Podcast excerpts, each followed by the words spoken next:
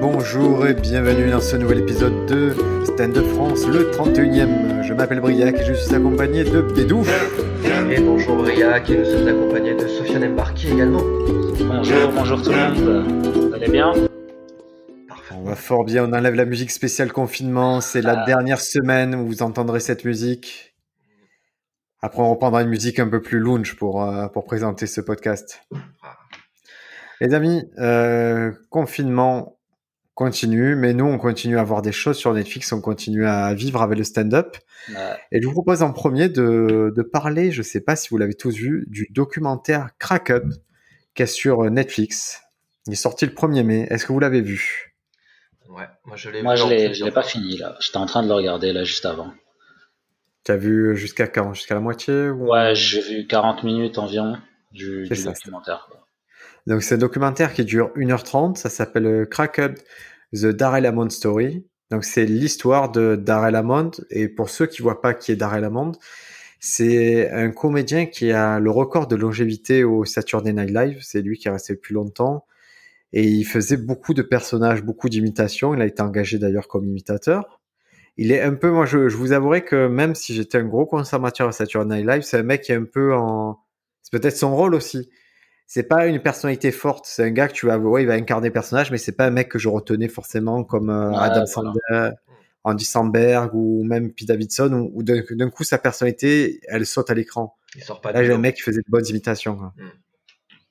Ouais, c'est un gars un peu effacé quoi. Dans, dans, dans- même dans les rôles qu'il joue. Et là, et là, dans le documentaire, c'est quand même un documentaire sur un mec qui fait du stand-up, un humoriste qui est qui est jamais heureux. Quoi. Il a jamais le sourire quasiment. Il il fait jamais de blagues. C'est c'est particulier comme documentaire. hein. Il est très torturé, bah, ça revient en plus sur son enfance surtout et les traumas euh, qu'il a vécu. euh.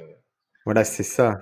Le point de départ, c'est vraiment, c'est sa vie maintenant. Il vient de sortir un livre qui raconte toute sa, toute sa jeunesse et, et ses passages euh, au Saturday Night Live. Et on s'aperçoit au fur et à mesure qu'il y a un truc qui est fêlé chez lui. Fait, et la révélation, c'est qu'il a vécu une enfance, un enfant martyr, en fait. Ouais, une enfance très précaire quoi, dans l'Amérique bien pauvre euh, et un peu euh, entre guillemets comme on pourrait dire cassos quoi. Enfin, des parents euh, bien violents. Tu, tu vois ça, toi? Est-ce que tu as vu la pauvreté dans, dans sa jeunesse? Bah, pour moi, c'est de la précarité. C'est le, c'est, comment dire, c'est le, le- la bonne phase de l'Amérique qu'on veut te, te vendre. Je sais, c'est les, les, les, les maisons euh, comme ça dans les quartiers, les suburbs et tout. T'as l'impression que tout est beau parce qu'ils ont leur petite baraque, mais je pense que c'est rempli de, ouais, de précarité, de, de, de personnes qui travaillent énormément. Je, je vois pas vraiment l'épanouissement euh, là-dedans, quoi. Et souvent, t'as des là, histoires assez cas de- communes hein, de, de, de... Ouais. Ouais. Dans le cas de Hein Darrell Hammond, là, le- vraiment, c'est pas la. ce, qui, est dur, c'est c'est même pas la précarité. Dans l'absolu, c'est c'est le fait que tout se passe bien, sauf que sa mère, euh, quand il y a personne, elle pète un câble et c'est elle devient euh, plus que tyrannique, puisqu'elle devient violente et elle lui fait du mal physiquement. Mais du mal à un point, vraiment un truc sadique à la- à l'assaut, c'est-à-dire lui claquer les, les portes sur les doigts, lui planter un couteau à steak dans la langue, lui mettre les doigts dans la prise et, et le regarder aller jouer sur la voie de, de chemin de fer et en attendant qu'il meure, en fait, le petit. Ouais, c'est. Ouais, cette scène, elle est assez, elle, est- elle est assez ouf. Quand il, quand il, du coup, c'est cette scène, ouais, quand il retourne sur la, sur les, sur les chemins de, de fer, euh, enfin les voies de, les voies de train, c'est assez, euh, c'est assez ouf, quoi. Puis tu sens qu'aujourd'hui, il a, il a toujours pas sa réponse de savoir pourquoi sa mère le laissait, euh, le laissait enfant aller jouer là-dedans, euh, en plein cagnard, tu vois. Tu sens qu'il cherche Ah ben, encore, euh, Si, il je cherche encore la réponse, a. Hein. Ouais. Moi, la réponse, elle est nette, c'est vraiment, ça la dérange pas. Euh, Moi, j'habite à côté d'une voie de chemin de fer. Ouais. Et je, je me- du coup, je peux faire le parallèle, me dire, est-ce que si mon fils il allait en bas, est-ce que je serais serein, est-ce que je le regarderais juste comme ça? Non, ça serait un endroit interdit pour lui. Ouais. Là, tu vois que la, la mère, ça la dérange pas si le petit se fait éclater par un train. quoi. Très sadique, très sadique. Ouais, et, et justement, au début, moi, j'ai eu ce côté euh, euh, vraiment où je me suis dit, ah là là, elle est méchante, elle est sadique et tout. Et à un moment, en fait, j'ai basculé en me disant, mais en fait, elle est juste folle. Bah ouais. Mais c'est dur hein, de faire cette bascule parce que souvent, on, on se dit, putain, les gens, ils sont méchants. c'est- Mais en fait, à un moment, tu comprends que c'est juste des gens qui ont échappé au système psychiatrique et, et qui reproduisent dans le cas en plus un schéma. Hmm. C'est clair et net hein, qu'elle est complètement tarée. Moi, ça me fait penser à une autre histoire que j'ai vue de d'une mère qui a fait croire à tout le monde que sa, sa fille était paraplégique alors qu'elle n'était pas du tout paraplégique. Il y a plein d'histoires comme ça et c'est juste de la folie complète des, des, des, personnes dans ce cas-là, quoi. Et pour amener ça au stand-up, je trouvais ça très très fort. En fait, il y a un moment où il y a, il y a quelque chose de fort. Et là, moi, je trouve le stand-up du mec qui monte sur scène. On, peut dire ce qu'on veut, il est trop fort. Ouais. Il est vraiment ah fort quand il fait juste parler, qu'il fait pas d'imitation. Le gars, il a un timing de fou ça se voit qu'il maîtrise totalement son truc. Et la deuxième partie, moi, je trouvais ça dingue, c'est quand on comprend pourquoi il a commencé à imiter les choses. C'était pour plaire à sa mère. Et on comprend avec quelle minutie il a commencé à mettre en place son système d'imitation. Hmm. Au début, je le trouvais prétentieux dans sa façon d'aborder les imitations et tout. Et après, quand tu comprends son process, tu te dis, ah ouais, il est trop fort en fait en imitation. Mais je trouve que tu as déjà donné le, le terme, mais au-delà d'être un imitateur, ce mec euh, incarne parfaitement les personnages, quoi.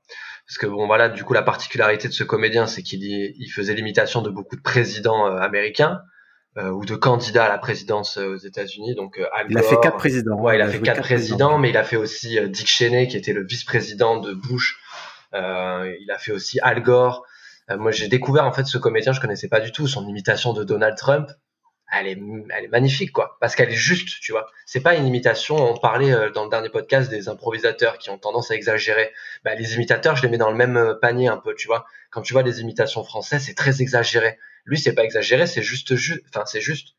Euh, tu peux faire la comparaison parce que en 2016, apparemment, ils ont remplacé ce mec par euh, Alec Baldwin euh, au SNL pour pour Donald Trump. Et celle d'Alec Baldwin, elle est horrible, quoi. Moi, je la trouve vraiment nulle comme imitation parce qu'elle est exagérée au, au au plus haut point, quoi.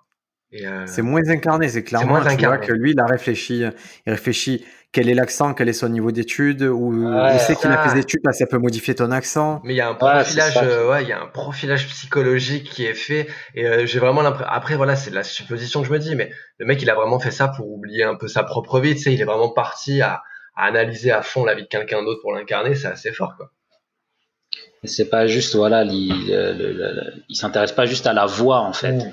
C'est moi je trouve que c'est plus un acteur qu'un qu'un qu'un imitateur c'est un acteur qui a fait un travail qui allait jusqu'au jusqu'au boutiste de, de la voix de, de l'apparence de la façon de marcher. Mais euh, et surtout là, quand il quand il parle de, de sa façon de, de, de, faire de l'imitation et de voir des couleurs je sais pas mais je trouvais ça étrange. Je sais pas ce que vous en pensez mais c'est une façon étrange qu'il a eu de de faire ça. Bah, c'est là où tu. Moi, je retiens. Je t'en prie, Non, non, je t'en prie, Briac, vas-y, j'ai déjà parlé beaucoup. non, ouais, moi, je trouve. Euh, vraiment, je, le trouve minutieux, je le trouve euh, fort, et surtout, je n'ai pas ce défaut. Moi aussi, j'ai un problème avec l'imitation en France. J'ai bossé avec trois imitateurs, moi, en France. Trois fois, on m'a appelé pour me dire Ah là là, je pense que je fais pas assez rire, ou qu'en tout cas, il me manque des blagues, et on aime tes blagues, on aimerait bosser avec toi. Euh, un qui avait un profil plutôt Jamel Comedy Club, un autre qui avait un profil euh, très fête foraine, et un dernier qui avait plus un profil qui pouvait tourner pendant un moment euh, en mainstream. Avec les trois, je me suis confronté au même problème. C'est que déjà, c'est pas des humoristes. C'est des imitateurs. C'est-à-dire qu'ils n'ont pas cette double casquette, ils écrivent pas très bien. Et surtout, ils en ont rien à foutre parce que eux, ils pensent que tout leur art consiste à ils pensent que l'imitation déclenche le rire, alors que c'est l'incarnation et les blagues qui déclenchent le rire. Ouais. L'exemple typique dans le documentaire, c'est, je trouve, à un moment où il fait une imitation d'Eddie Murphy. Sauf qu'il la met dans le cadre, j'ai une maladie et dès que j'entends Eddie Murphy partout, et là aujourd'hui j'ai vu le 20h, et il fait le 20h, alors il parle d'un tremblement de terre avec la voix d'Eddie Murphy.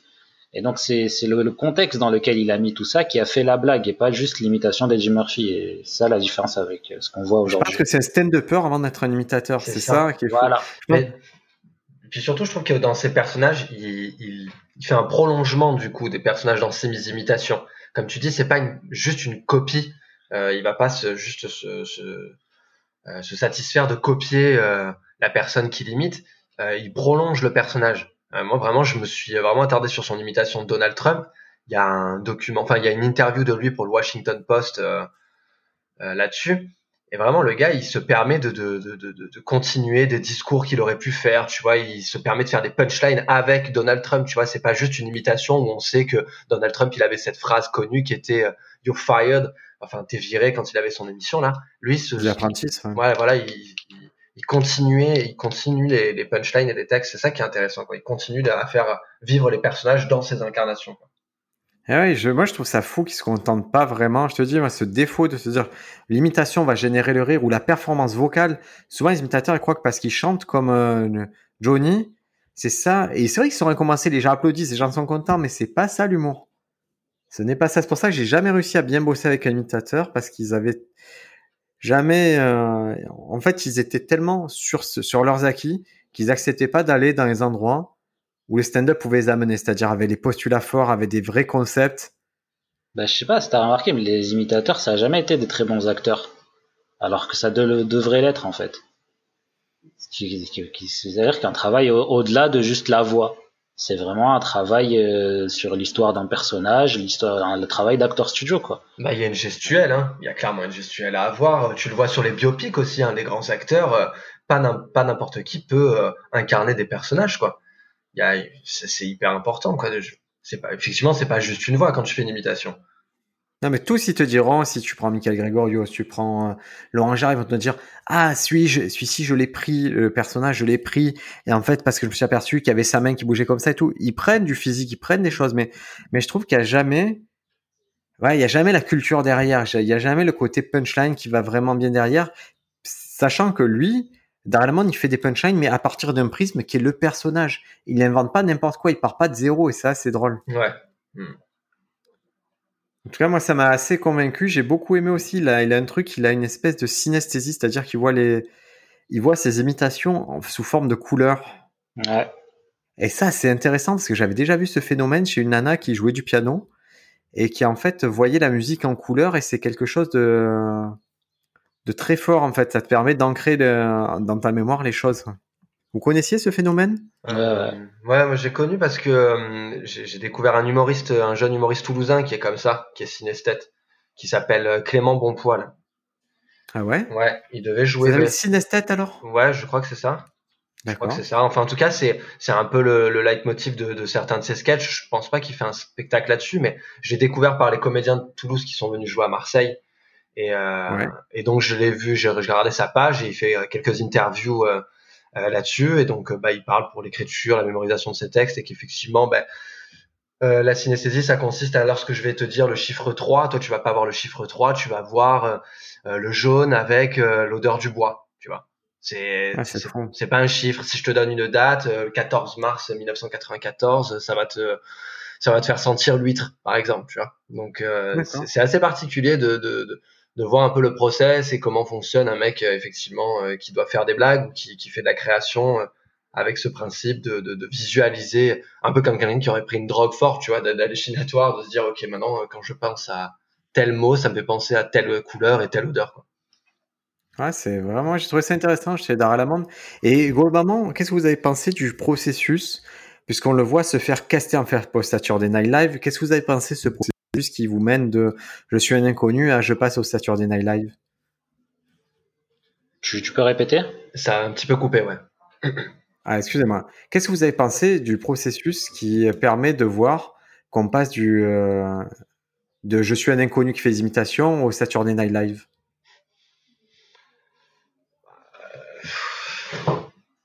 Tu parles de, le moment où il a fait son, entretien là devant euh, Lorne Michael? le moment où il fait son entretien, le moment comment il se conditionne pour arriver à cet entretien, euh, qu'est-ce qui se passe après, comment on passe de euh, j'ai juste un petit rôle à je vais être sur tous les épisodes. Comment vous avez senti cette période?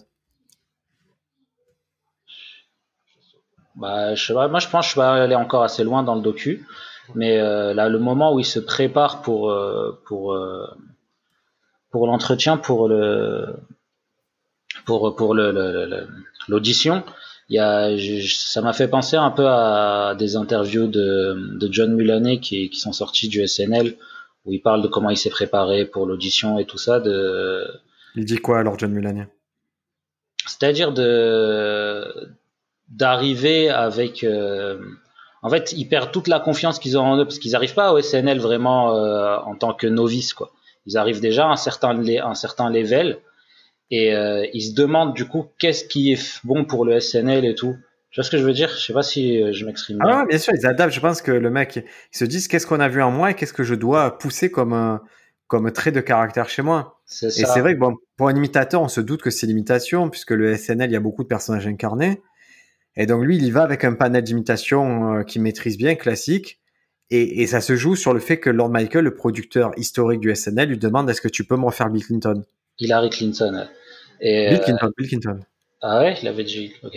Ah, c'est possible, Hillary, mais ça me semble bizarre qu'il imite Hillary Clinton. Mais, mais euh, ouais, ouais, c'est. Il est Ouais, vas-y. Non, non, je, je me disais, euh, ben, à chaque fois quand je repense à ses imitations, je me dis l'avantage qu'il a aussi ce, ce, comédien, c'est qu'il a quand même une tête vraiment commune, quoi. C'est-à-dire que tu vois, tu, quand tu le vois, tu te dis déjà, rien que de base, sans qu'il soit grimé, tu te dis putain, il pourrait tellement faire Bill Clinton ou il pourrait tellement faire Donald Trump. Il a vraiment ce, tu sais, c'est un espèce de sans visage dans Game of Thrones, quoi. Ah ben c'est ce qu'ils lui disent, hein, le maquilleur, le, le make-up artiste, il dit carrément qu'il peut, c'est facile sur lui ça, parce qu'il a pas de traits caractéristiques, il a pas un nez particulier, un truc qui font que tu, tu prends Andy Samberg, euh, n'importe quoi, comment on le déguise, il y a ce gros nez carré ses cheveux, il y, a, il y a cette tête un peu bizarre qui fait que, ah, c'est lui, il y a ce menton poignant. ça. Lui, il a vraiment le truc d'imitateur vanille. non, mais c'est dingue. Moi, c'est ce que je me suis dit. Je fais putain, mais c'est fou, quoi. À quel point tu peux le, vraiment ce sans visage. Tu, tu lui fais mettre n'importe quelle perruque, il, il devient ce, ce, mec. Clairement, tu, Enfin, t'as juste besoin de donner le nom. Tu sais, on te dirait, bon ben voilà, là c'est euh, c'est Darrell Hammond qui va faire, euh, ben voilà, Bill Clinton. T'as pas besoin de le grimer, tu vois de suite le personnage sur son visage, quoi. C'est ouf.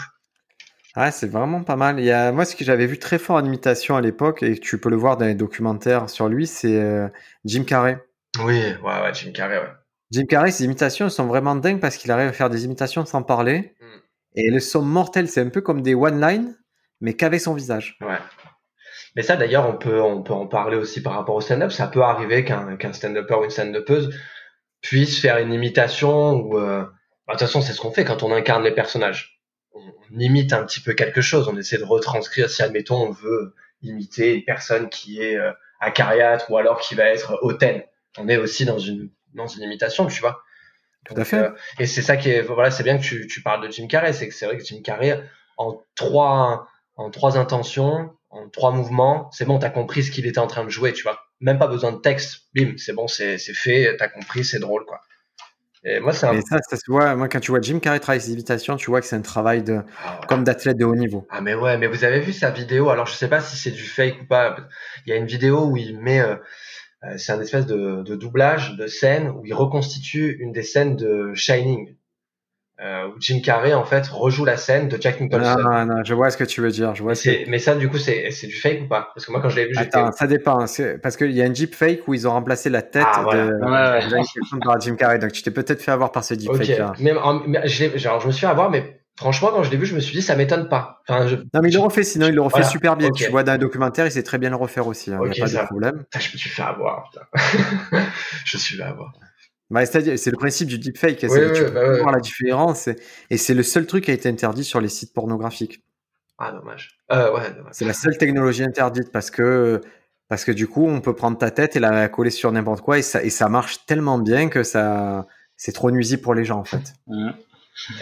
ça peut être un sujet intéressant. Est-ce que j'accepte ou non qu'on deepfake ma tête pour des films pornographiques à voir. En tout cas, Crack Up, euh, moi je vous le conseille, c'est pas, c'est vraiment pas feel good. Mais il y a quelque chose de, vraiment intéressant. C'est, assez torturé. Ça vous filera pas la pêche. Mais ça fait partie de, des belles leçons de stand-up, des belles leçons de, bah, humaines aussi, parce que c'est particulier son parcours. Moi, moi j'ai aimé, quoi. J'ai accroché. Moi, j'ai accroché aussi. J'étais un peu, enfin, moi, je suis resté, quand tu disais, tu, tu le trouvais prétentieux, tout ça. C'est subjectif, hein, mais moi, ça m'a, ça m'a pas lâché jusqu'à la fin. Je le trouvais un peu fake au niveau de ses émotions. En même temps, il a une je pense qu'il s'est blindé, hein, vu son passé. Il s'est blindé pour essayer de raconter cette histoire avec le plus de recul possible. Je le trouvais très fake à chaque fois. Mais c'est un peu quelque chose de commun aux, Américains où j'ai l'impression qu'ils ah. storifient leur vie, tu vois, à chaque fois d'une certaine manière. J'irai pas jusque là parce que vraiment c'est un continent donc ils sont vraiment pas tu vois cette généralité là les, les oui non mais ok l'affaire mais je je crois qu'il y a un truc qui est particulier c'est que sa maladie mentale et ses diverses mmh. maladies blessures font que on ne comprend pas les codes qui renvoient moi j'ai lu un livre sur ça qui fait que en fait c'est juste une question d'interprétation et qu'on n'a pas les codes et qu'on comprend pas sa façon de faire moi par exemple c'est vrai que je le trouve très euh, par exemple très efféminé Ouais, c'est vrai. Très maniéré. Très maniéré. Ouais. Plein de trucs qui, sont contredits par sa vie. Hein.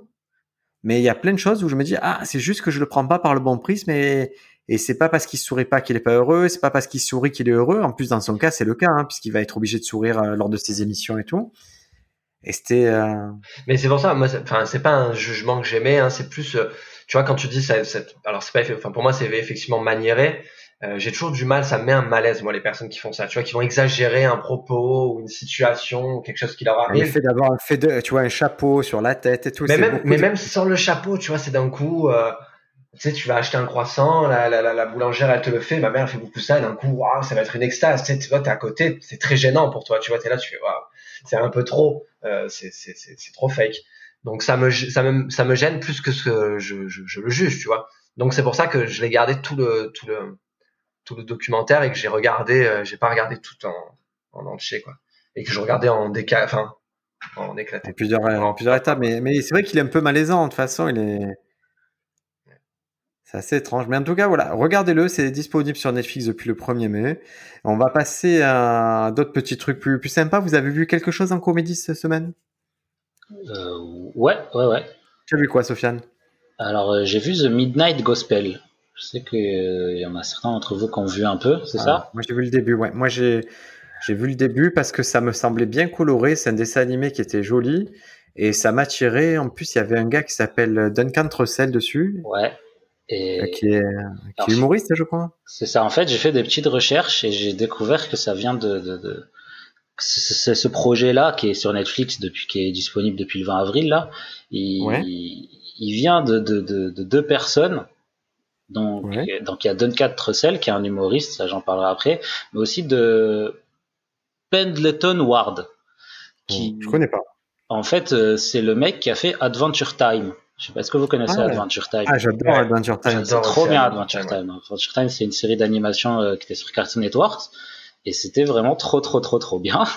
Et en fait, c'est ce mec-là qui a fait, euh, qui a bossé avec Duncan Trussell. En fait, ce projet, il vient du fait que Duncan Trussell, en fait, c'est un gars, c'est un humoriste qui, qui, a beaucoup été auteur euh, pour euh, pour plein de trucs pour Funny or Die sur HBO pour euh, Curb Your Enthusiasm de Larry David tout ça et euh, en fait il fait un un podcast il a fait un podcast qui s'appelle The Duncan Trussell Family Howl et euh, dans ce podcast-là, il a invité plein de gens, genre Joe Rogan, Bert Rischer, des journalistes, plein de gens que je connais pas. Il a fait à peu près 300 épisodes et il parlait principalement de, de drogue psychodélique et de, et de bouddhisme.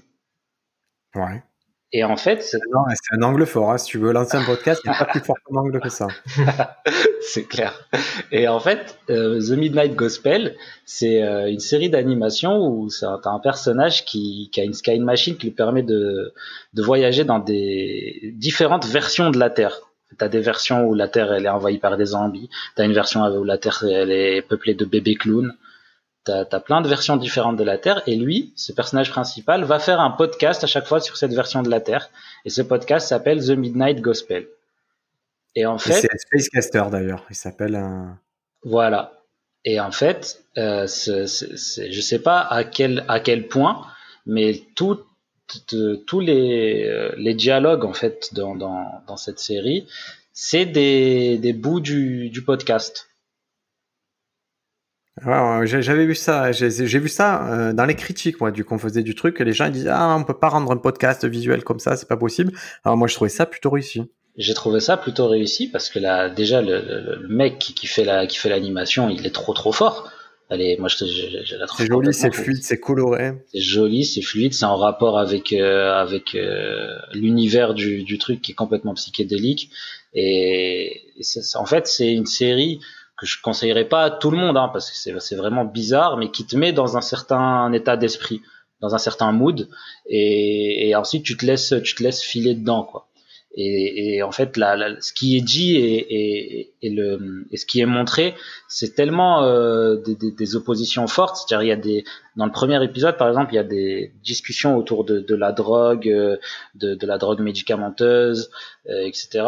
Et en même temps, tu vois des gens en train de se battre contre des zombies. et du coup, ça crée une expérience complètement folle. Moi, j'ai vraiment j'ai vécu un truc euh, vraiment très bizarre en regardant ça et j'ai adoré. Quoi. En tout cas, moi j'aime bien Netflix quand ils proposent des choses, euh, tu vois, vraiment comme ça qui, qui changent en fait. J'aime que la proposition soit diverse et que ok, tu t'accroches pas, tu passes à autre chose, mais au moins tu peux aller dans les extrêmes comme ça. Voilà, c'est que la production, elle est pas complètement lisse. Euh, à défaut de ce que beaucoup de gens peuvent dire, c'est qu'il y a beaucoup de choses complètement folles et qui n'existeraient pas sans Netflix en fait. Enfin, qui existeraient sur Internet à mon avis. Mais euh, ah, ça, ça ne peut pas se produire. C'est des épisodes durés 3 minutes sur Internet. Ouais, voilà, qui existeraient sur Internet. Ah, il faut un studio de production, il faut des, des animateurs corrects, il faut euh, du mixage, il faut. Et là, je trouve que ça donne vie à des projets complètement fous parce que la façon de fonctionner Netflix, elle est assez permissive.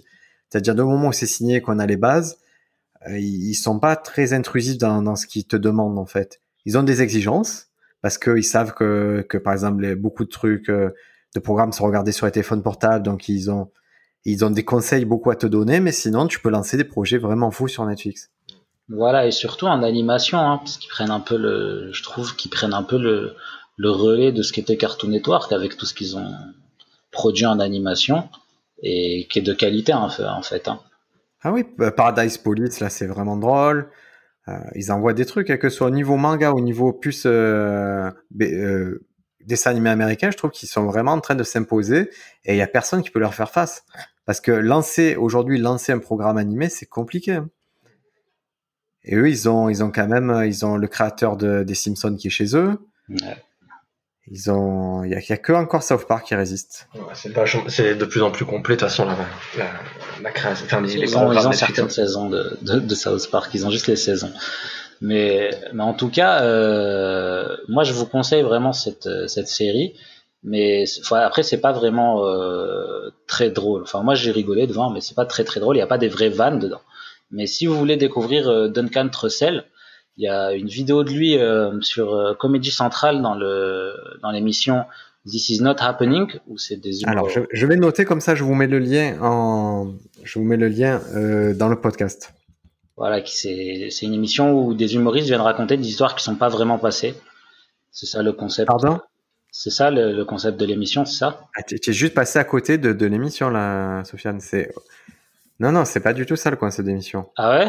C'est quoi? C'est, c'est littéralement, il raconte de vraies histoires. Ah d'accord, encore c'est encore plus fou que ce que je pensais. as juste rien. Là, tu as vraiment rien compris à l'émission. il s'est arrêté au titre. Il s'est arrêté au titre. Ouais, je pensais que c'était pas. Happening, ah non, mais c'est quand que dis ah non, c'est pas possible que ça arrive. Tu vois, c'est plus cette expression-là. Ah ok, ok, ok. Alors c'est fou tout ce que j'ai vu. Ok, c'est mais bien sûr que c'est fou. mais dis donc. Je regarde qui a, qui a un épisode avec une, des prostituées d'un hôtel en feu, que des choses. C'est... Ok, moi je me suis dit, ils ont inventé des histoires de malades. Et en fait, ils ont vraiment vécu ces histoires de malades. D'accord. Ah oui, mais c'est pour ça que tu n'as pas compris toutes tes conversations où je te dis, ah, j'aimerais faire la même chose euh, ici. ah ouais, d'accord, ok. Je, je, comprends mieux les derniers mois où les conversations étaient plus compliquées. Écoute, euh, je, je, je, suis en train de, de, de perfectionner mon anglais. Je suis plutôt très fier de moi. En tout cas, ça c'est vraiment en train d'arriver et c'est beau. Hein. C'est c'est This is not happening sur Comédie Centrale. Ok, je mettrai le lien. Est-ce que Bédou, toi, tu as vu un truc euh, de comédie cette semaine? Euh, Oui, bon, on va dire ça une comédie. Ouais. Euh, je regardais le programme de sur YouTube de Oda et Dako qui s'appelle euh, Petit bac de ouf. Ouais. je suis tombé là-dessus en pleine soirée, en pleine nuit. à la base, c'est nouveau ça? C'est sorti il y a le premier épisode est sorti il y a quelques mois. Sauf que là ils ont ils ont un peu plus sorti des épisodes depuis le début du confinement. Ouais. Euh, le dernier épisode date d'il y a deux semaines, donc euh, le principe c'est Oda et Dako qui reçoivent deux personnes, souvent des stand-uppers, pour faire un petit bac revisité. Avec euh, bon bah vous connaissez le principe du petit bac, hein, vous donnez une lettre et vous avez des catégories qu'il faut remplir. Bah eux ils ont fait des catégories euh, inventées comme euh, façon de mourir, euh, comme euh, une compétence inutile, euh, la phrase à sortir avant de mourir, tu vois, des trucs comme ça. Et ça donne un programme court et marrant. Parce que le dernier, par exemple, c'est Jimo et, qui, Jimo et Bunaimin. euh, qui sont reçus. Il y en a un avec Baptiste Le Caplin et Benjamin Tranier qui est excellent. Euh, voilà. Et c'est un programme qui est Canal Plus ou c'est un programme non, non, internet? C'est un programme internet de, sur la chaîne d'Oda et, et d'Ako. Euh, je suis pas un grand euh, fan de, de, de, ces deux mecs à la base, mais en fait c'est voilà c'est simple, c'est pas c'est pas prétentieux et c'est plutôt cool à chaque fois d'avoir des formats où tu peux voir les artistes vraiment se marrer et, et, te faire marrer aussi. Hein. Il y en a un avec Hakim Gemini, tu vois Hakim Gemini j'ai toujours du mal quand il fait un programme, euh, quand je le vois sur scène quoi, mais alors par contre que ce soit en story ou là en vidéo, il me fait mourir de rire ce mec. Euh, c'était drôle et ça m'a permis de, de, de, découvrir un peu les, les des formats euh, YouTube parce qu'ils reçoivent aussi des mecs comme euh, comme Lollywood, les studios Lollywood que je connaissais pas du tout et qui commencent à avoir un peu le, vent en poupe. Euh, voilà, ça te permet d'actualiser un peu sur ce qui est fait euh, sur YouTube. Donc c'est du contenu. Quoi, les studios Lollywood Lollywood, ils font des parodies essentiellement, c'est des vidéos humoristiques. alors je suis pas un grand fan, je vais pas te le cacher parce que j'ai beaucoup de mal avec toute la vague des, des, des anciens, des, enfin des sorties, des élèves qui sortent d'école de commerce et qui viennent dans l'humour, mais comme dans la politique aussi, hein, tu sens que voilà, c'est formaté école de commerce, de ouf. Mais ça marche après, hein, c'est un format qui fonctionne bien sur YouTube pour une certaine euh, une certaine clientèle, un certain public, on va dire des 15 15 25 ans, 15 20 ouais, 15 23 quoi. Ça marche. Même plus jeune. Ouais, plus jeune, ouais, ouais, même plus jeune. en tout cas, ça tape des 500 000 vues à chaque fois. Euh, j'ai pu voir, euh, il y en a un qui me fait beaucoup rire, c'est Kemar que je connaissais pas du tout. Et euh, Attends, attends, je t'en prie, on va juste rester 5 secondes sur Oda Dako. Ouais, sur Oda Dako. on a épuisé Oda Dako, on passe à Kemar, ça te va? Ça marche, pas de souci. Euh, Alors, coup, Oda Dako. Toi, tu les as déjà rencontrés? Non, jamais. Jamais. Pas tu les avais pas rencontrés au... Moi, je les avais vus au festival Emrir à Marseille. Et euh, ils étaient en pleine, en pleine expansion à ce moment où vraiment leur, leur, leur truc de rap, là, ça avait pris de l'ampleur. Donc, c'était assez sympa de rencontrer. Très simple, les gars. Hein, assez simple ils étaient plus euh, moins foufou que ce que tu peux t'attendre. Tu vois de ce type de personnage. Ouais. Tu, tu, as tendance à confondre ce qui se passe sur scène et ce qui se passe dans la vie. En fait, dans la vie, c'était très cool, très calme et, mm. et ça. En tout cas, moi, je suis admiratif de ce qu'ils font, leurs leur petits trucs, leurs petits numéros là où euh, d'impro avec des mots donnés et de euh, chanter là. Il faut avouer que c'est un truc qui marche très très bien. Hein. Bah ça marche, ouais, ça marche très bien pour eux. Il y a des passages, ils ont fait tous les passages qu'il fallait, hein. Marrakech, Montreux, Jamel, Click, euh, ils ont tout fait quoi. Vendredi, euh, vendredi tout est permis régulièrement.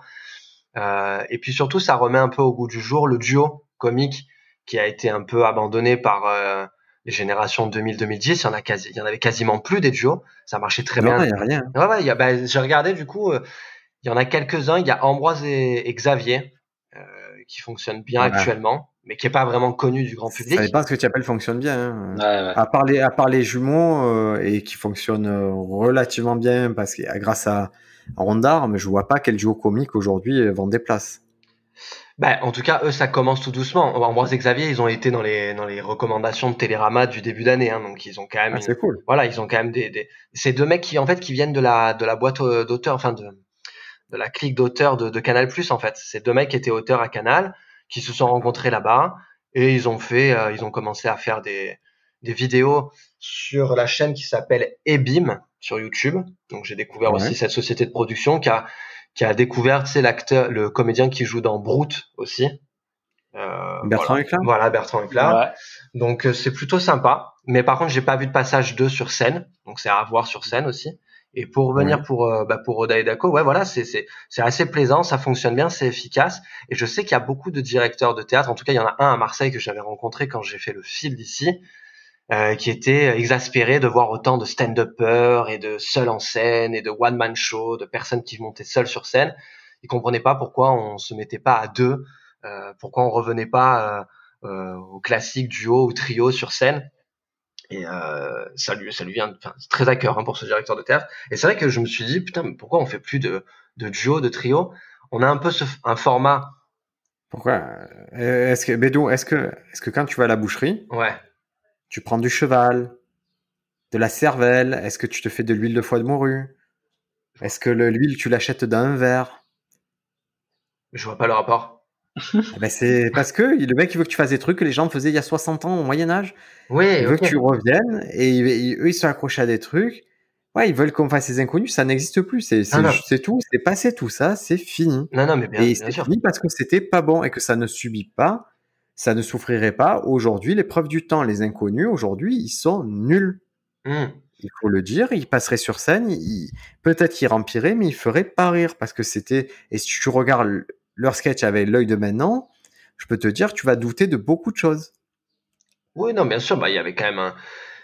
Moi, je les considérerais jamais comme surcotés parce qu'après, euh, sur scène, j'ai jamais apprécié ce qu'ils faisaient. Après, en, vidéo, c'était quand même très fort. Je veux dire, aujourd'hui, euh, prenons des duos connus euh, qui font des, des pastiches. Le Palmacho, c'est à 80% de, de l'imitation de ce que faisaient les inconnus, hein. clairement, et de ce que faisaient les nuls aussi. Hein. Il n'y a pas eu de, de, de, de trucs exceptionnels, à part le fait que ça soit des très bons comédiens. Ils, ils parodiaient des choses qui avaient déjà été parodiées, parodiées avant. Mais, Voilà. d'où les- mais eux, tu les vois pas sur scène parce que sur Ah scène, il y a plus cette dynamique de d'Elie Dieudonné n'existe plus, ce truc-là. Et il y a des tentatives. hein. Moi, j'ai vu des tentatives de ah, elle elle est drôle, elle elle est drôle. Pourquoi on les ferait pas ensemble ou quoi? Souvent, ça se passe. Tu sais, quand les gens font un 30 minutes, un 30-30, à la fin, ils essaient de faire un truc ensemble et tout le monde leur dit ah, c'était bien ce que vous avez fait ensemble. Euh, continuez. Et du coup, il y a des duos improbables qui naissent comme ça, mais ça mène à rien. hein. C'est ce que j'allais te dire, c'est que pour moi aujourd'hui le penchant, euh, le pendant que je trouvais euh, actuellement au niveau de la scène par rapport au duo, c'était les 30-30. Effectivement, on va plus jouer à, à- à deux sur scène ensemble, mais on va se partager une heure de spectacle, comme on a pu faire toi et moi. Ah, mais Euh, c'est c'est pas c'est pas ça- du tout la même dynamique. non, hein. non, c'est pas la Même même chose. dynamique, bien sûr, c'est pas la même dynamique, mais ça répond aux mêmes contraintes que faisait le duo aussi. C'était plus pour un, un point de vue économique, un, un besoin de visibilité, euh, ce genre de choses. Et beaucoup d'artistes euh, reconnus aujourd'hui, comme Florence Foresti, plein, ont commencé dans des duos, trios, euh, Oui, bien sûr. voilà. Mais ils ont commencé il y a 30 ans, il y a 20 Bien 30 sûr, ans. bien sûr. Mais attention, moi je, je dis pas. qui n'existe plus. Non, mais je vois les, moi, je vois les directeurs de théâtre qui sont toujours nostalgiques de ça, euh, du prochain Coluche, du machin, tout ça n'existe pas. Il faut arrêter de planer. Cette forme-là d'humour est passée et, et je demande qu'à être surpris. C'est-à-dire que je suis persuadé qu'il y a encore la place pour que des gens arrivent à deux ou à trois et pètent tout sur scène. Et même, euh, je suis sûr qu'il y a plus de place pour les gens comme ça que pour les stand-uppers. Ben c'est ça. Moi, je pense que ça me plairait d'être surpris par euh, un duo de stand-uppers ou de stand-uppeuses, un trio. Enfin, tu vois ce que je veux dire? Ça, ça, ça me plairait d'être surpris par ça, quoi. C'est pour ça que bon, j'ai regardé un peu Ambroise Xavier. Je, je, je, je- je- j'ai hâte de voir ce qu'il donne sur scène. Mais, euh, mais ça me plairait d'être surpris par euh, deux, trois personnes qui font du stand-up ensemble sur scène, tu vois, et euh, changer un peu de, du classique, une seule personne qui monte. Il faut voir aussi la connexion qu'ils peuvent avoir entre eux. C'est pas Ah, quelque chose sûr. qui, va sûr. pouvoir être forcé. Moi, je suis d'accord aussi sur ce que dit Briac. En gros, c'est pas avec trois moyens, enfin, des stand-uppers moyens que tu vas faire un bon trio. Clairement pas. Enfin, voilà, il faut qu'il y ait une alchimie qui se crée, il faut qu'il y ait quelque chose qui se, qui se joue, c'est, sûr.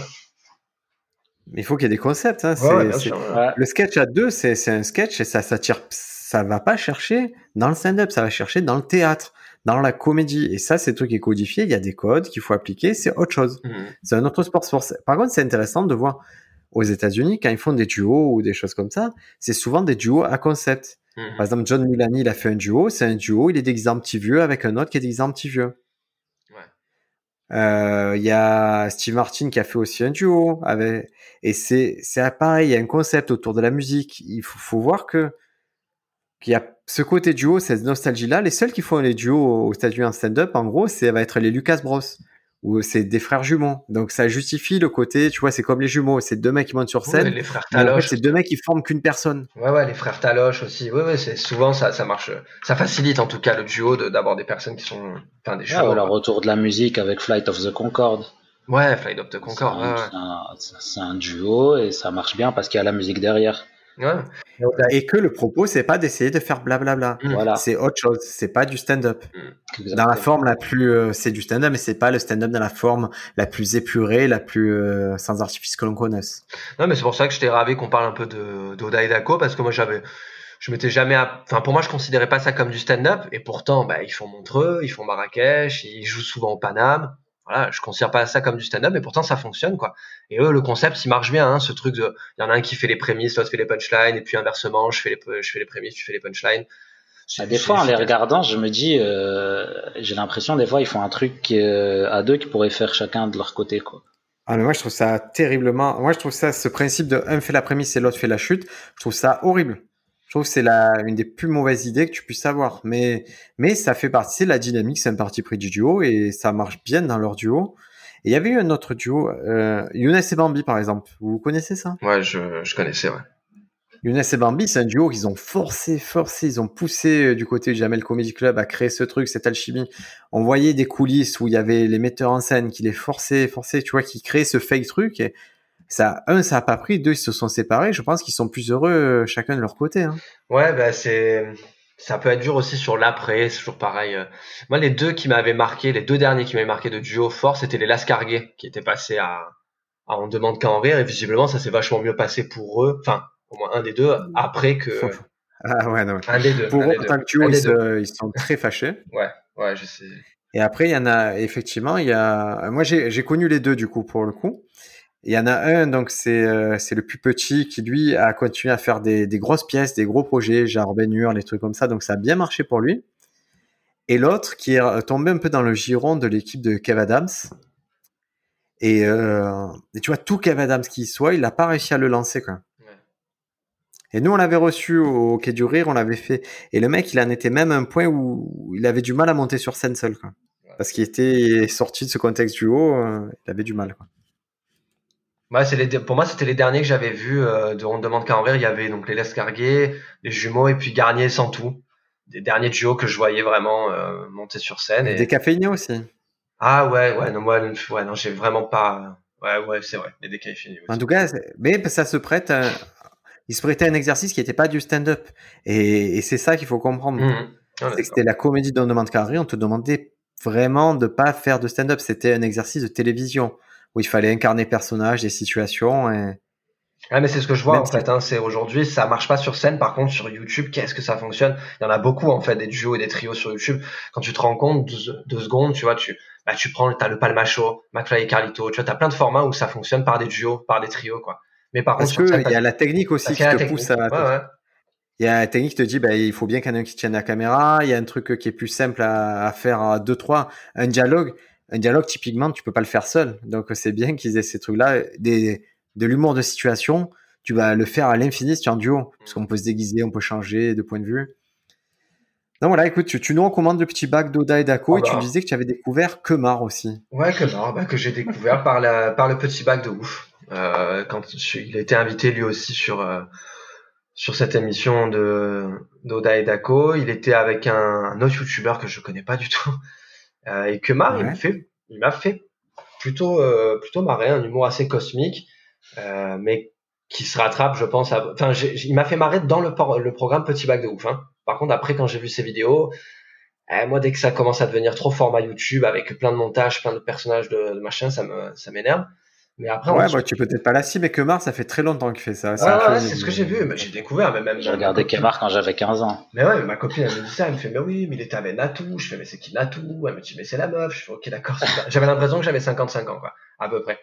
Et euh, mais du coup, j'ai découvert. Et euh, au-delà de la ressemblance physique que j'ai avec le bonhomme, euh, il me, il m'a, il m'a fait, il m'a fait marrer. Quoi. Trop cool. Voilà. Écoutez, c'était notre petit tour de, de comédie de la semaine de nos recommandations. Donc, Crack Up, Midnight Gospel et euh, le petit bac Dako. Moi, je vais faire quelques petits trucs, euh, quelques petites parenthèses et publicités. J'ai participé au podcast de, de Momoran Blablaclap. Ouais, c'est- Donc, on a fait un petit podcast confinement. Donc, c'est retrouvable sur le studio Majorel et sur la chaîne de Blablaclap. On a parlé un peu d'économie du stand-up, un peu. Bon, je, voilà, il avait quelques questions. On a plus. euh, Ils sont cool Voilà, ces podcasts. hein. Ouais, ils sont Ouais, ils vachement sont bien, ouais. Beaucoup. Mais il a surtout, moi j'ai trouvé, j'ai vu celui avec euh, Norman Osni, Ouais, qui est un peu celui qui, qui a fait, euh, qui a donné beaucoup de visibilité au podcast, et c'est normal parce que l'épisode est trop bien, le, le dialogue il se passe bien, et Norman il a toujours des histoires un Ah, peu dingues. C'est un bon c'était- client, Norman. Hein. Ouais, c'est un bon client, mais c'était c'était pas mal, et moi je trouve ça, je trouve ça marrant parce que Norman il a un côté un peu mythomane, mais, mais, mais drôle en fait. Mais c'est pas, je pense pas que ce soit la mythomanie, de sens il invente des choses, mais je pense qu'il se soucie pas trop des détails. C'est-à-dire que une affaire, si elle se passe le matin ou le soir, pour lui c'est pareil, ça s'est passé, tu vois, il va pas réfléchir deux heures à ça parce qu'il sait que son propos il est plus fort que, que le détail. Mhm. Et du coup, dans les commentaires, il me disait, Momoran, qu'il y avait beaucoup de commentaires où les gens avaient joué les enquêteurs. Ouais, il dit qu'il sort de garde à vue le soir, alors qu'on sort de garde à vue, le, euh, on sort de, de prison d'habitude le matin, nanana. Et les gens étaient rendus fous. Les critiques, c'était autour du fait d'avoir resté des faits, alors que Norman, je pense que toutes ces histoires sont vraies. C'est juste qu'il s'en fout des détails. Et c'est vrai que des fois, il va te dire, j'ai été trapéziste. Ouais, peut-être qu'il a fait un stage de trapèze.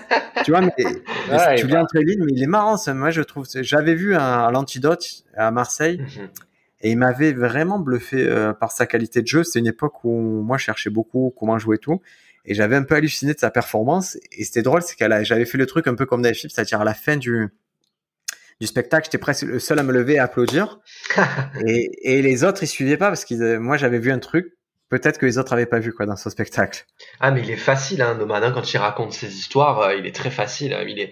Moi je suis assez admiratif de, de la facilité qu'il a à s'exprimer. Enfin, tu vois, c'est, c'est, c'est beau. Il est intense. Hein. Ah, je sais pas si vous avez, vous avez ce genre de pote qui, qui raconte trop bien les histoires. Ah, de ouf. Mais le, un jour, il, il raconte une histoire que vous avez vécue à deux et tu te rends compte, en fait, qu'il embellit, il embellit vachement tout mais ça reste une histoire cool et que le, le, cœur de l'histoire il est il est vrai et voilà c'est un peu comme ça que Krenoman il raconte les histoires. Je suis un peu, je suis un peu... Il embellit, il modifie des détails importants quand même. Hein. Moi, j'ai des potes qui modifient des trucs très. Mais le truc, c'est que pour eux, ça devient. Moi, je sais, comme ils sont menteurs, ça devient la version officielle pour eux. Tu vois, il y a plus d'autres versions. Ouais. Et moi, j'ai un truc qui est particulier, c'est que si je sais, si j'ai vécu un truc ça s'est passé dans un certain ordre, si tu me dis que ça s'est pas passé dans cet ordre, ça m'énerve, mais fortement. Bah. J'ai le souvenir des petits des détails comme ça, et quand quelqu'un sciemment euh, me soutient que c'est le contraire, ça me rend cinglé. et le pire que tu puisses me, me faire, c'est me faire dire quelque chose que j'ai pas dit. Ah, ça c'est horrible. Ouais. Ça c'est horrible. Moi, je suis pourtant, je suis tendance à, à, vachement extrapoler les propos, les faits d'une histoire et tout. Par contre, euh, non, ouais, ce qui a été dit par quelqu'un, je vais pas le, je vais pas forcément le modifier. Mais ce qui me vaut des, des, des embrouilles des fois avec ma copine où elle, on a vécu forcément les mêmes choses, on vit tout le temps constamment ensemble. L'année dernière, on a vécu un mois de vacances ensemble, tu vois, et quand on est revenu à Marseille, je l'ai raconté à tout le monde. Et elle était avec moi. Et donc, effectivement, il y a des trucs que j'ai un peu extrapolés, tu vois.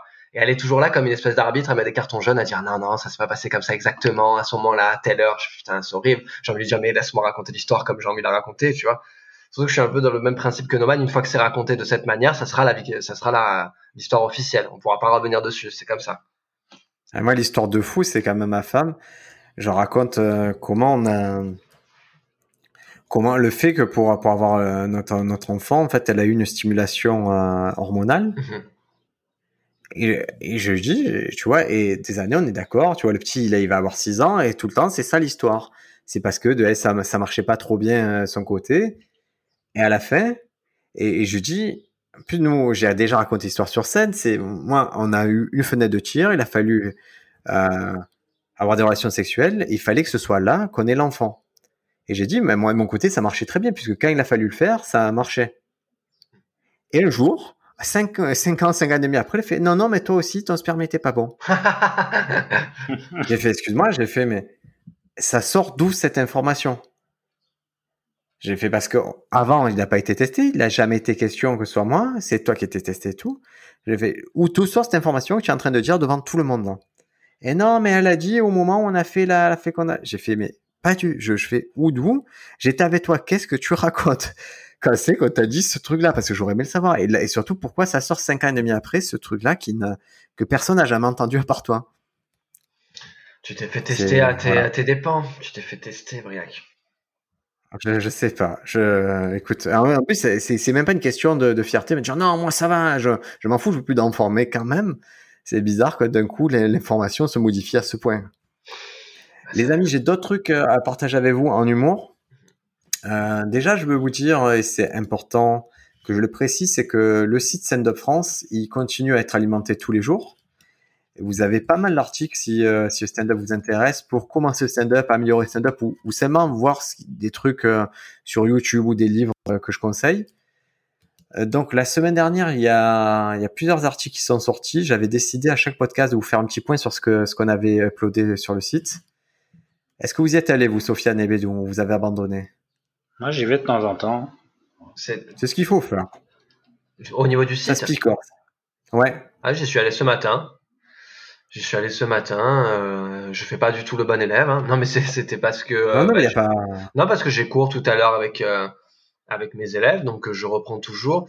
J'y vais en tout cas à chaque fois aussi à la suite des podcasts pour pouvoir euh, avoir les liens de tout ce qu'on a parlé, parce que des fois on parle de plein de choses, on digresse un peu, je m'en excuse là-dessus.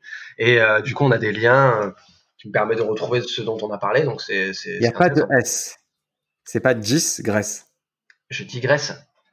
Digresse, ouais. Je digresse. J'aime bien mettre Ouais, des S. Marseille, moi aussi, je dis digresse. Tous on dit ça, mais il n'y a pas de S. Ah, mais euh, moi je viens du sud, je dis voilà, y y il y a plein de choses comme euh, quelqu'un, voilà, il y a plein de choses. Pneu. Alors, les derniers, euh, les derniers sujets qu'on a mis là sur, euh, sur Stand Up France, c'est un truc qui, qui était tiré un peu des conversations avec Joe Rogan, c'était le fait de ne pas essayer d'être drôle en abordant un sujet. Et ça, moi, j'ai eu des retours euh, ben, de plusieurs lecteurs qui dire, Putain, on n'avait jamais vu ça comme ça. C'est vrai que si tu essaies d'être drôle de suite sur un sujet, ben, tu vas passer à côté de ce qui est intéressant et des pistes un peu euh, folles que tu peux trouver. Le deuxième truc, c'est un exercice qui était super important que je conseille à tout le monde de faire, c'est l'exercice de réflexion sur les 10 choses que vous voulez, fa- que vous voulez en stand-up. C'est-à-dire, vous allez Ouais. écrire 10 choses que le stand-up doit vous apporter et chaque année, vous le refaites cet exercice et vous dites comment ça peut changer vos priorités. Ouais. Et vous l'avez fait ça, les amis? C'est quelque chose que je fais beaucoup en ce moment là depuis euh, depuis le confinement, euh, depuis le début du Tous confinement. les deux jours. Tous les deux jours. non, et puis je suis quelqu'un qui a tendance à énormément en plus euh, euh, faire de l'introspection et cérébraliser euh, ce que je vais faire, euh, rien que la façon dont j'ai à faire du pain, je vais le cérébraliser, tu vois. Et là, ouais, je, je me pose vraiment cette question de qu'est-ce que j'apporte en faisant ce stand-up, tu vois. Qu'est-ce que ça m'apporte aussi? Je me pose surtout la question de qu'est-ce que j'apporte.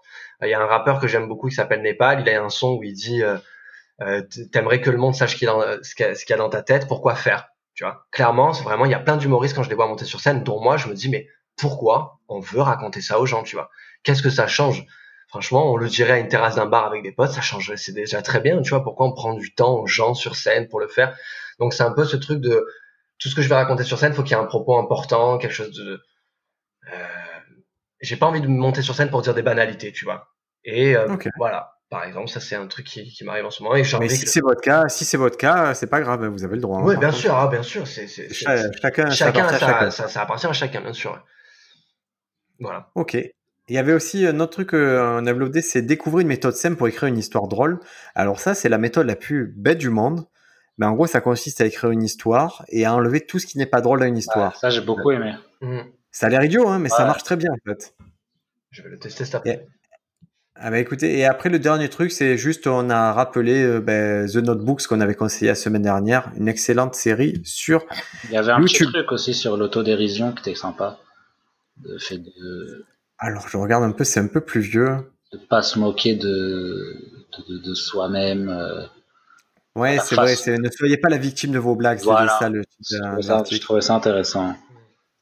Ouais, parce que c'était quelque chose qui. euh, alors, la genèse de cet article, c'était que j'avais parlé euh, avec un humoriste dont tous les openers étaient assez. euh, étaient basés sur lui, mais sur une façon négative de parler de lui.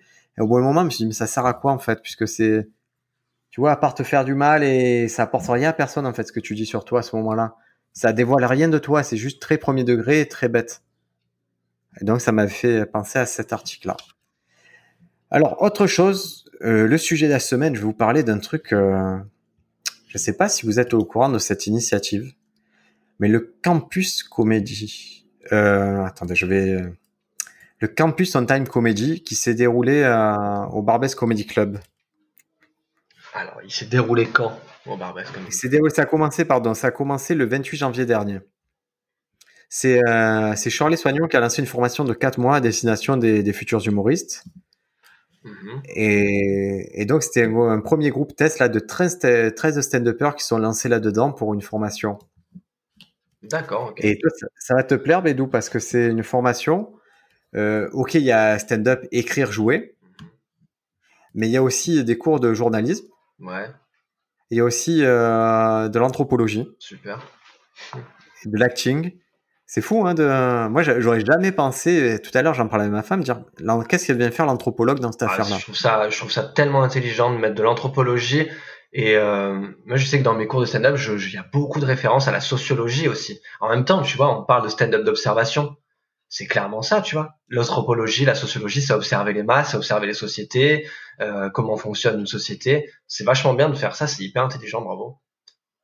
Ouais, et c'est donc c'est une nana qui est anthropologue qui s'appelle Marie Serre qui donnait euh, les cours et euh, donc sur le site On Time Comedy qui euh, qui est la billetterie à la Folie Barbès et qui a aussi un magazine, euh, elle explique Marie Serre que de semaine en semaine ils vont apprendre à regarder, à observer, à comprendre de façon plus éclairée, plus distanciée. Et ce processus passe surtout par un engagement de leur part dans un changement de perspective sur soi, sur les autres et sur l'humanité. Et donc, c'est ça qu'ils veulent faire. Le campus, c'est, ils ont vocation d'accompagner les, euh, les humoristes dans la construction d'un nouveau regard sur la société. C'est trop bien. C'est ouf, hein Bah, c'est vachement bien, mais je crois que c'est un peu ce que ce que ce qu'on demande. Euh, je pense que c'est un peu le, le, le- ce qui attend euh, l'humour, la nouvelle vague d'humour, ça va être ça. C'est vraiment des gens qui vont conscientiser à mort toutes les questions de société, tu vois. On en a beaucoup parlé, on l'a beaucoup monté en, en dérision, les problèmes liés euh, au hashtag MeToo, balance ton porc, euh, par rapport aux communautés queer, LGBT, ce que tu veux. Mais sauf qu'aujourd'hui, il faut vraiment le- l'assimiler, tu vois, et monter sur scène avec ça, avec un regard totalement différent. Et c'est super bien, quoi. C'est génial. Question par rapport social. J'ai l'impression que c'est aussi euh, par rapport à la place euh, que peut avoir une personne en fait dans la société que les humoristes ont un peu enfin je, je parle pour moi euh, personnellement de la manière euh, dont on a l'influence américaine et de voir euh, c'est quoi l'humoriste c'est c'est c'est le mec euh, le rôle de l'humoriste, tu veux dire, l'influence qu'il peut avoir sur les autres aussi? Voilà Ah, je pense aussi, je, je te rejoins sur ça. C'est qu'aujourd'hui, il y a une vraie, il y a un vrai pouvoir d'humoriste, il y a un pouvoir médiatique, un pouvoir d'influence, et il faut savoir comment tu utilises ce pouvoir. Bah, on est euh, d'accord pour dire que voilà, il y a les, les, les rappeurs dans les années 90-2000 ont été, considérés comme les philosophes modernes, et je pense qu'aujourd'hui c'est les stand-uppers qui ont pris un peu ce flambeau euh, de philosophes modernes, c'est-à-dire de personnes qui ont euh, euh, pas une vérité, hein, bien sûr, mais qui vont avoir un propos sur une question, euh, euh, une observation d'un fait, et qui va la, qui vont la donner au plus grand, au plus grand nombre, quoi. C'est, c'est, ouais, c'est bien. Et donc le journaliste, il intervient dans cette histoire, il s'appelle euh, Grégory Plouvier, et il dit si le point de départ de leur setup repose sur une information erronée, mal vérifiée ou obsolète, c'est tout le reste de leur passage qui s'écroule comme un château de cartes. Grave. ouais. Ouais, moi ça m'était arrivé au tout début que j'ai commencé le stand-up, ça d'ailleurs. Je faisais un sketch euh, euh, où je parlais euh, un peu de féminisme, tout ça, enfin bref, et je, je, je dis à un moment que en Arabie Saoudite, euh, euh, les femmes n'ont pas le droit de conduire, tu vois. Je dis un truc comme ça et ça se base, ma prémisse se base beaucoup sur ça, tu vois, où je fais une opposition entre euh, l'Occident et l'Orient, où je veux pas non plus toujours taper sur l'Orient et que l'Occident, nous aussi, au niveau de la, la représentation de la femme, on est un peu euh, archaïque. Et là, il y a une meuf qui vient me voir à la fin et qui me dit, voilà, ton sketch, il était pas bon parce que, bah, en fait, l'Arabie Saoudite a accepté depuis euh, deux semaines euh, que les femmes puissent conduire. Et je me dis, bah ouais, en fait, effectivement, ça change tout mon sketch. C'est-à-dire que moi, j'étais parti euh, du fait que c'était acté, qu'elle pouvait pas conduire là-bas. Et le truc était passé deux semaines avant, quoi. Je me dis, merde, j'ai loupé le truc. Ah, Est-ce que c'est invalide ton propos, tu vois? Ça fait deux semaines, on a... Oui, deux semaines, mais je me suis dit, bon, ben, je vais le faire autrement, du coup. En tout cas, c'était bien que je le sache maintenant et que je refasse pas l'erreur plusieurs fois sur scène, quoi. Par contre, ta blague de que les gens ils chassent à la grenade dans le Var, ça c'est tiré du Gorafi et tu, et Ouais, tu bah, dis toujours que c'est vrai à tout le monde, toi. Non, mais après, j'ai arrêté de la faire quand tu m'avais dit que c'était un hoax, tu vois. Non, mais, Mais c'est en drôle. plus, franchement, connaissant le VAR, c'est peut-être euh, un fake, mais c'est tellement plausible que, je me dis, bon, je peux encore la tenter, tu vois. Mais voilà. Non, voilà, ce journaliste du Parisien, là, Grégory Pouvier, il dit euh, lui, ce qu'il veut, c'est que tous soient capables de repérer une fake news, confronter des points de vue et assimiler les règles de base du journalisme pour structurer davantage leur écriture. Et si vous allez justement sur les articles de Scène de France, vous verrez que, par exemple, l'article sur euh, les, les prémices, ça va vous dire ben, les, les cinq questions à se poser face à une prémisse, qui, quoi, quand, où, comment, pourquoi. Ben, c'est les mêmes qu'on se pose dans le journalisme quand, tu, quand on aborde un sujet. Donc il y a vraiment une logique dans ce campus là. Moi j'aime bien cette histoire de campus on time euh, au Barbès Comedy Club. hein. ouais, c'est vachement bien. C'est en tout cas hyper Par contre c'est un coup, hein, c'est un vrai coup. Je, Très je crois que j'aurais dû l'écrire parce qu'on me l'a dit, mais c'est entre 1200 et 1400 euros il me semble. Après c'est pour 4 mois de cours donc c'est c'est cher mais c'est oui et non quoi. C'est clairement pas de comme nous on peut donner quoi stand-up et comme euh, les autres peuvent recevoir ou c'est un cours comme on ferait un cours de yoga ou quoi, c'est une fois par semaine. Là c'est intensif. Il y a vraiment un gros travail qui est fait même pendant le confinement. Je sais qu'ils ont continué à bosser comme des malades. Donc moi je pense c'est une formation vraiment très crédible en France pour faire du stand-up cette affaire. hein. Ça a, l'air d'être en tout cas complet et de vouloir euh, effectivement mêler euh, plusieurs choses, enfin plusieurs arts. Parce que effectivement, pour moi, voilà, le journalisme, la recherche d'information, l'anthropologie, la sociologie, ce que tu veux, même la philosophie, c'est un art en soi. C'est Et puis ça, ça prend aussi des, des, des, des, des choses qui sont, qui sont actuelles, quoi, des questionnements par rapport à la responsabilité euh, euh, qu'on peut avoir en tant que citoyen, mais aussi en tant que stand-upper de ce qu'on dit sur scène. Et c'est, c'est actuel en fait comme, comme, comme cours, je trouve. C'est pas juste Ah, un cours de comédie, quoi. C'est vraiment pas bête. C'est vrai que moi, j'avais jamais vu ça comme ça. Et, et, ça me fait réfléchir quant aux intervenants qu'on pourrait avoir, nous, dans le cours stand-up. Pour un peu, c'est vrai que toujours, on se dit, bon, bon on pourrait faire venir quelqu'un théâtre pour la gestuelle, quelqu'un d'impro pour l'impro. Mais en fait, euh, c'est intéressant de se dire, il peut y avoir des gens qui sont dans l'écriture, mais dans, en amont. C'est des gens qui te donnent les bo la bonne hygiène d'écriture, la bonne hygiène de, de recherche d'informations et de prise de, de parole. Mhm. voilà, je voulais vous parler de ce truc-là. Ah, c'est bien, c'est cool. Campus Comedy Tour. Euh, pardon, ça n'a aucun rapport. Campus on Time Comedy au Barbès Comedy Club. Campus Comedy Tour, c'est tout à fait autre chose. Mais... ça arrive de mélanger un petit peu. Euh, les amis, je... le prochain épisode, il va arriver vite de Stand Up France, tout simplement parce qu'il va sortir un nouveau spectacle de euh... Jerry Seinfeld. Jerry Seinfeld. Donc c'est euh, 23 Hours to Kill. Donc 23 heures à tuer, c'est une expression qui dit, puisque une fois qu'il est monté sur scène faire une heure de stand-up, il reste 23 heures à tuer. Et, euh, et donc ça sort là, c'est un peu l'événement à mon sens stand-up de, ben de, des mois qui vont venir, puisque euh, il a rien sorti depuis 1998. Waouh. On avait, ouais, c'est il y a longtemps. C'était que du réchauffé pour l'instant, que des trucs où il reprenait vieilles blagues et tout. Donc là, il a ce truc-là. On va voir si on a le Jerry Seinfeld un peu euh, vintage mais qui, qui est dépassé ou le Jerry Seinfeld vraiment euh, pertinent. Vous misez sur quoi? Bon, je pense que ah c'est faux. Bah, c'est là où il faut voir. Dur, hein bah, c'est là où il faut voir, tu vois, de ce qu'on disait, euh, la place d'un humoriste sur scène et euh, sa responsabilité par rapport aux propos qu'il va engager et sa vision de la société.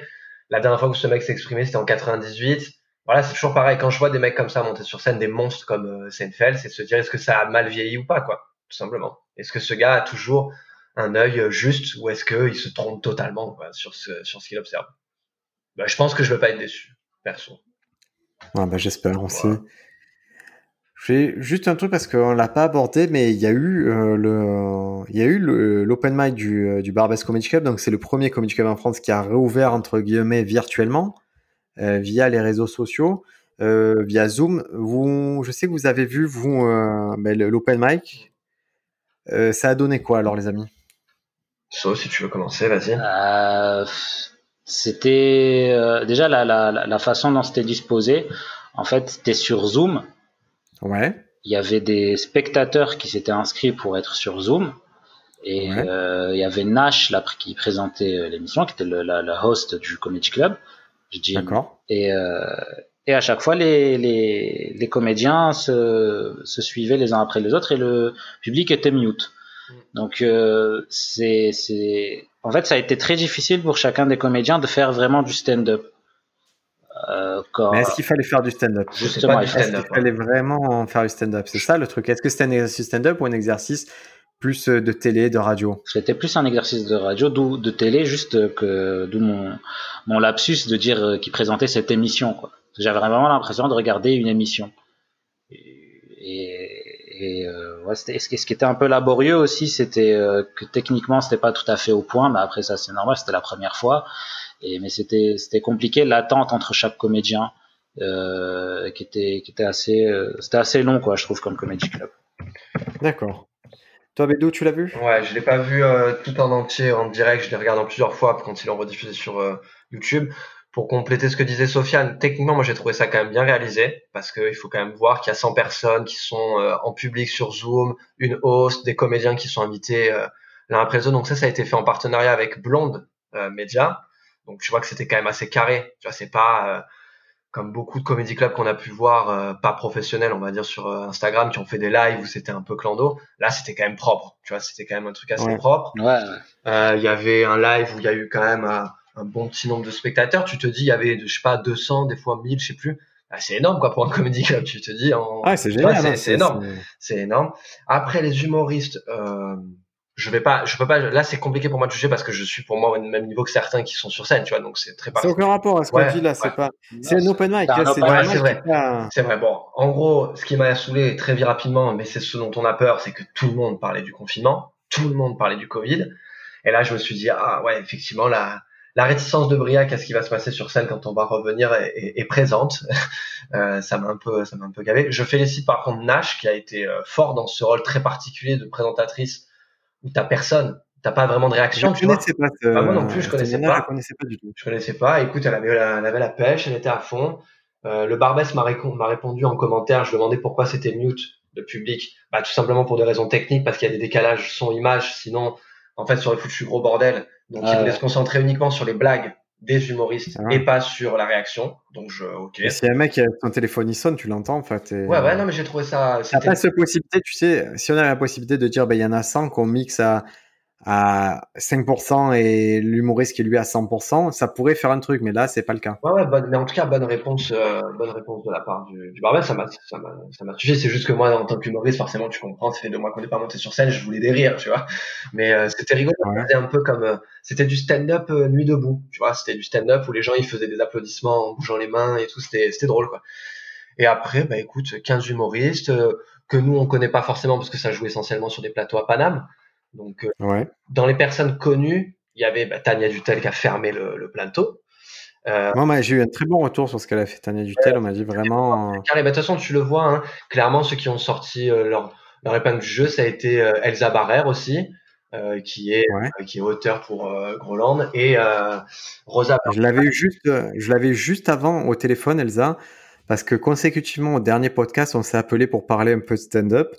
Et euh, je trouve ça drôle que de la retrouver deux jours après euh, sur un. Ouais, ouais, sur- bah, c'est- Barbès. Et puis c'est bien parce que c'est pas mal de gens que je vois souvent sais, en images sur euh, Instagram et Facebook, mais que j'ai jamais vu vraiment jouer. Et j'ai été encore Ouais. une fois con- convaincu par euh, Rosa, Ben- Rosa Bernstein, qui est une humoriste qui commence un peu à avoir le vent en poupe à Paris, euh, qui joue, je sais qu'elle joue à la, joue à la petite loge. C'est plutôt intéressant et euh, voilà, ça m'a plu. Après le reste, c'était des humoristes qui sont en, en niveau open mic, quoi, en niveau euh, scène ouverte, ça débute, euh, c'est cool. J'aime tellement ce principe de, du Barbès que si tu te pointes, tu sais que tu vas jouer, même si c'est que trois minutes. Je trouve ça génial en fait. parce que c'était tout est fermé. Et là, là, tu as ce truc-là. Moi, je trouve ça vraiment trop cool d'avoir cet endroit-là qui, qui joue le jeu de l'open mic. Ah mais je trouve ça intéressant et vraiment leur open mic en fait ça donne envie d'y participer mais le vrai tu vois l'open mic là-bas euh, parce que j'ai appris ensuite qu'effectivement euh, c'est tirage au sort tu tires au sort aussi le nombre de minutes que tu vas jouer et euh, sur ton Ouais. passage tu dois aussi rejouer le passage du mec qui a joué avant toi donc admettons si tu vas tirer au sort ton ton temps de passage s'il faut t'as 7 minutes mais sur ces 7 minutes il faut que tu fasses 2 minutes des blagues que le mec a fait avant tu vois et c'est très drôle quand même ça, ouais, ça doit être des soirées particulières parce que je pense pas que ce soit ça tout le temps. Bah, en tout cas, celle d'ouverture, c'était ça. C'est ce qu'il expliquait. Euh, je sais plus sur quel podcast j'ai entendu que Rémi Boyd, euh, celui qui présentait l'open mic, c'était comme ça que ça s'était passé. Oui, mais à l'ouverture. ou- À l'ouverture, bah voilà. En tout cas, Oui, oui, non, non, mais après le régulier, je sais que c'est, c'est- ça se passe pas comme ça. hein. trois minutes par personne et euh, et après tirage. Et au sort. j'insiste, et j'insiste sur un point qui est, qui est vraiment important et qui est, qui est pas important que pour moi, qui est important pour, euh, pour Charles Soignant, qui est important pour Barbès Comedy Club. En dehors de ce contexte de, d'open mic, c'est-à-dire où les comédiens qui jouent au Comedy Club sont payés. Ouais. même à l'open. Non, je viens de dire justement, Ah, ok. en dehors de ce contexte, Sofiane, tu refais comme This is not happening. les comédiens sont payés et c'est ça qui fait que ça change la donne. Les comédiens ont des fiches de paye. Ouais, des vrais Et cachets. ça, ça va changer beaucoup de choses. Je vous le dis, le Barbès, si- s'il arrive à faire passer les autres comedy clubs dans ce modèle économique qui est pas évident, mais qui, qui est possible, ça va tout changer pour la professionnalisation du stand-up en France. Payer les gens avec des feuilles de paye et des cachets. Et ça peut changer, mais vraiment très positivement tout, quoi. Très rapidement si ça change. euh, Ouais. Puis ça, ça Certains, professionnalise. si certains décident de changer, quoi. Ouais. Puis ça professionnalise la profession dans le sens où euh, t'es sécurisé par un statut éventuellement, mais surtout aussi, je pense que ça peut aussi euh, drainer le nombre de comédiens. Parce que clairement aussi, c'est la responsabilité d'un lieu à un moment de dire bon bah là je te paye en cachet, je peux te dire non à un, à un plateau, tu vois aussi. Enfin là on a, c'est plus des trucs à, ch- à chapeau ou même pour le public. euh, c'est vrai que bon moi je suis plus de la de l'école à faire des trucs gratuits à chapeau, aux sorties chapeau. Mais le problème c'est que ouais, tu décrédibilises un peu des fois ton comedy club, je trouve. Et c'est Entre autres, Ouais, ouais, entre entre autres, autres. Et puis il y a un moment où tu es plus, il y a un moment où tu as le niveau chapeau, et un moment où tu as plus le niveau chapeau. C'est, tout. ouais. Je suis d'accord. Et c'est, c'est bien que, qu'on fasse la différence comme ça avec un comedy club qui s'est donné du mal pour, ben, pour accueillir les gens d'une certaine façon, amener un certain line-up. C'est payant et c'est comme ça. Ouais. Alors un petit, un petit mot d'espoir puisque j'ai pu parler justement euh, de ça avec, sur les soignants, c'est le, c'est sur le fait que les gens vont revenir dans les salles. Elle, elle pense que que le public de stand-up est un public un peu différent du public de théâtre, du public de cinéma, et que c'est possible qu'ils reviennent un peu plus rapidement dans les salles que ce qu'on pense. Donc ça serait vraiment un super truc euh, que ce soit prophétique. Hmm. Moi, j'ai envie de, j'ai envie de la croire en tout cas. En tout cas, je sais pas si vous avez regardé, j'ai vu des petits passages du, du coup de, du plateau de Sébastien Marc, ce qu'ils ont fait sur Zoom. Ouais. Il y avait Dan Naturman dedans, il y avait Noman Osni. Et je euh, déteste Dan Naturman. ah, je, je, il m'insupporte. Je, chaque fois qu'il a un truc, je trouve vraiment très antipathique ce garçon. Alors que je l'avais beaucoup aimé dans le, dans le documentaire euh, sur Gad Elmaleh, je le trouvais très humble et très, très dans les coups, très dans la création. Et à chaque fois après que je l'ai vu dans d'autres trucs, il s'est révélé, mais assez infect. euh, je le connais. Il doit pas être dans la vie, ce qui est vraiment un a priori, puisqu'il a l'air d'être très sympa avec les humoristes qu'il reçoit à New York ou quoi. Je le connais pas. parenthèse. Mais, mais en tout cas, c'était c'était cool. En fait, ils ont tous fait un peu des, des petits des petits storytelling euh, sur des histoires qui leur sont arrivées. Noman Osni, on en parlait tout à l'heure, il a fait une histoire un peu sur lui qui qui, qui, qui mangeait un vagin. Et euh, c'est- votre C'était- façon de résumer une histoire. Ah, en Non, tout cas, ça donne envie, hein, ça donne très envie de l'écouter. Ah, je te jure, Sophie. Mais c'était c'était bonne ambiance quoi. Le, le, le- le- je trouve que ce, cet open mic, enfin ce plateau là. C'était un plateau en anglais? Ouais, c'est ça. Ouais, ils ont fait un plateau en anglais et un plateau en arabe aussi, euh, présenté par Warin Ishen, où il y avait Redouane Bougueraba dessus aussi. ouais. Mais ça, c'est une idée de fou. hein. ah, j'adore, mais parce que j'ai, j'ai, j'ai- je me suis renseigné, du coup, j'ai gratté. Ils ont fait des plateaux en chinois et tout, enfin en mandarin, du coup, euh, en espagnol, c'est ouf. Le Barbès, ils ont fait des plateaux, mais euh, toutes les langues possibles, quoi. Des plateaux euh, euh, africains aussi, tu fais, waouh, c'est dingue, c'est, c'est vachement intéressant. Mais parce que si, je veux dire, tu touches euh, moins de monde, mais c'est des gens qui n'ont aucune proposition. Ouais. C'est-à-dire que le chinois n'a pas euh, proposition d'humour chinois. ouais. Donc euh, peut-être que, ok, tu touches moins de gens, mais ça va plus les intéresser normalement. c'est rien. Et en tout cas, c'est une bonne idée de le faire. Hein. Ouais, mais je trouve ça cool. Je trouve ça cool. Écoutez les amis, on a fait un peu le tour de ce que je voulais voir avec vous aujourd'hui. On va se retrouver très vite cette semaine pour parler du spectacle de Jerry Seinfeld. Donc le prochain épisode, c'est spécial Jerry Seinfeld. Avant de vous quitter, je vais vous, je vais vous donner une phrase qui était d'un d'un article euh, sur Vulture. Et c'est le comédien Daniel Sloss qui a, qui a dit ça et ça m'a fait beaucoup rire. Je voulais le partager avec vous. Il dit que euh, les États-Unis possèdent les, les 10% des meilleurs stand-uppers au monde et aussi les 75% des pires. Lui, c'est un écossais, donc c'est un regard d'écossais, mais c'est. Ouais, bah lui, il fait partie des, des 10% très forts, hein, Daniel Sloss. hein. Donc, euh, Donc voilà, c'était très drôle. moral que qu'aux États-Unis, on les voit toujours comme des monstres, mais bon, même un comédien très confirmé peut te dire que 75% du stand-up aux États-Unis, c'est pas génial. hein. ouais. Eh ouais. Voilà les amis, passez une bonne semaine. On se retrouve sur les réseaux sociaux, @fasm2000, Sofiane Barki et Maurice, ou @briacab. Vous vous souvenez que le mercredi à 11h, je fais mes petits débriefs de blagues avec vous. Vous m'aidez, vous faites mon travail. Mais Je me suis un peu fait cramer la semaine dernière. hein. Il y en a certains qui ont dit ah là là le gonze il, on lui fait on lui Oh, fait le- son travail. Oui, Alors- vous faites mon travail. Le mec est Ouais. passé de 50 spectateurs à 2, tu sais. non non c'était sympa. Moi j'ai bien aimé. J'aime bien ce j'aime bien toujours ce truc de après le confinement je poursuivrai cette expérience de live où, où je fais des blagues. Euh, je sais pas sur quel créneau je ferai, mais je vais le poursuivre parce que ça m'apporte beaucoup et j'aime bien le dialogue que j'ai avec les gens. Très bien. Voilà les amis, bonne semaine. Ouais, bonne Ouais, semaine à ciao, tous. ciao.